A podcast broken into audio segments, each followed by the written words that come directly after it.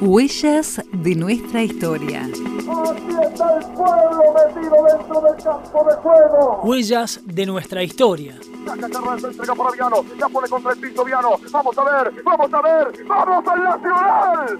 ¡Vamos al Nacional! ¡Estudiantes al Nacional! Sucesos y voces que configuraron la memoria colectiva. Señoras y señores, le golearon a San Juan. Se abraza, jugadores que lloran.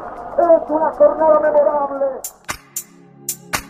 Un viaje por los surcos del paso del tiempo. Sucesos, voces y protagonistas que configuraron la memoria colectiva del deporte. Huellas de nuestra historia. Los primeros días del mes de marzo de 1965 contemplaron el inicio de una revolución en el fútbol de Río Cuarto y región. Aquella liga riocuartense que contemplaba la participación solo de equipos de la ciudad de Río Cuarto empezó a alumbrar otro escenario con participación de distintos elencos de la región. Oportunamente los primeros interesados en sumarse a la Liga de Río Cuarto fueron Pabellón Argentino y Colonia de Alejandro Roca, Esportivo Reducción, Talleres de las Acequias, Atenas de Ucacha y otras instituciones carlotenses, como es el caso de Jorge Ross y Central Argentino. Todos ellos mantenían cierta disconformidad con la Liga Canalense, pero quien marca el mojón histórico es Lautaro Roncedo de Alcira Gijena. Lautaro Roncedo de Alcira Gijena. Al finalizar el año 1964, para la mayoría, para casi todos, la Liga de Fútbol de Río Cuarto, nacida a la luz de los conflictos en 1935, estaba agotada. Ya venía tomando cuerpo la idea de formar una liga distinta. Omar Izaguirre, historiador, estudioso de los procesos deportivos del centro sur de Córdoba. En febrero de 1965 amaneció entonces la Liga Regional de Fútbol Río Cuarto mm, en plena gestación por entonces. Silenciosamente se fue tejiendo una red de contactos y todos los dirigentes se pusieron a la búsqueda de las referencias en los pueblos que pudieran estar interesados en el proyecto Río Cuartense. Los diarios de la época inmortalizaron ese momento con títulos del Target Roncedo presentó solicitud de afiliación a la Liga de Fútbol.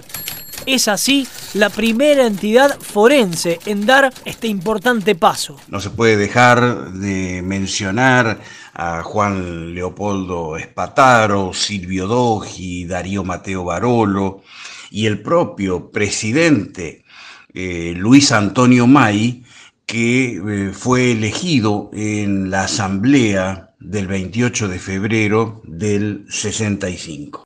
El día 3 de marzo de ese mismo año se va a producir un hecho singular.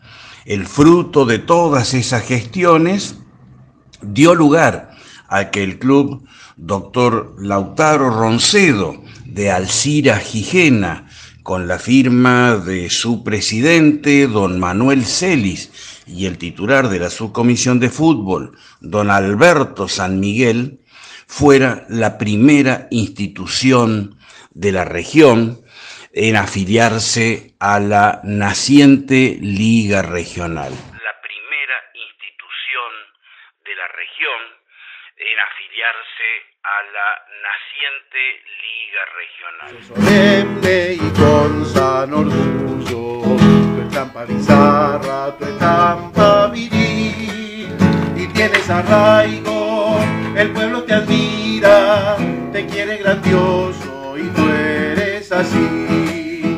Roncedo, Roncedo, que exclaman los hinchas. Fue un hecho trascendente, no solo por haber hecho la punta el equipo albiceleste, sino por el gesto que dio o permitió la pronta definición de las demás instituciones. Sin dudas que de por sí ya era un salto cualitativo para una regionalización del fútbol que tiene otro mojón histórico, lo que han denominado el paso definitivo, un 9 de marzo de 1965, Independiente Dolores de General Cabrera, Sportivo Belgrano de General Cabrera y Acción Juvenil de General Dehesa quedaban oficialmente afiliados a la liga, ratificando así la iniciativa del pionero Lautaro Roncedo de Alcira Gijena rumbo a lo que fue este gran salto de calidad, la regionalización, del balompié riocuartense. Unos días después, el 9 de marzo, concretaron su inscripción formal Belgrano e Independiente Dolores de General Cabrera y Acción Juvenil de General Dehesa. Se ponía entonces en marcha una ilusión, un proyecto acertado que con sus variantes, con sus glorias y sus dolores, eh, se mantiene hasta estos días del siglo XXI. Huellas de nuestra historia. Sucesos, voces, protagonistas que han configurado la memoria colectiva del deporte nuestro.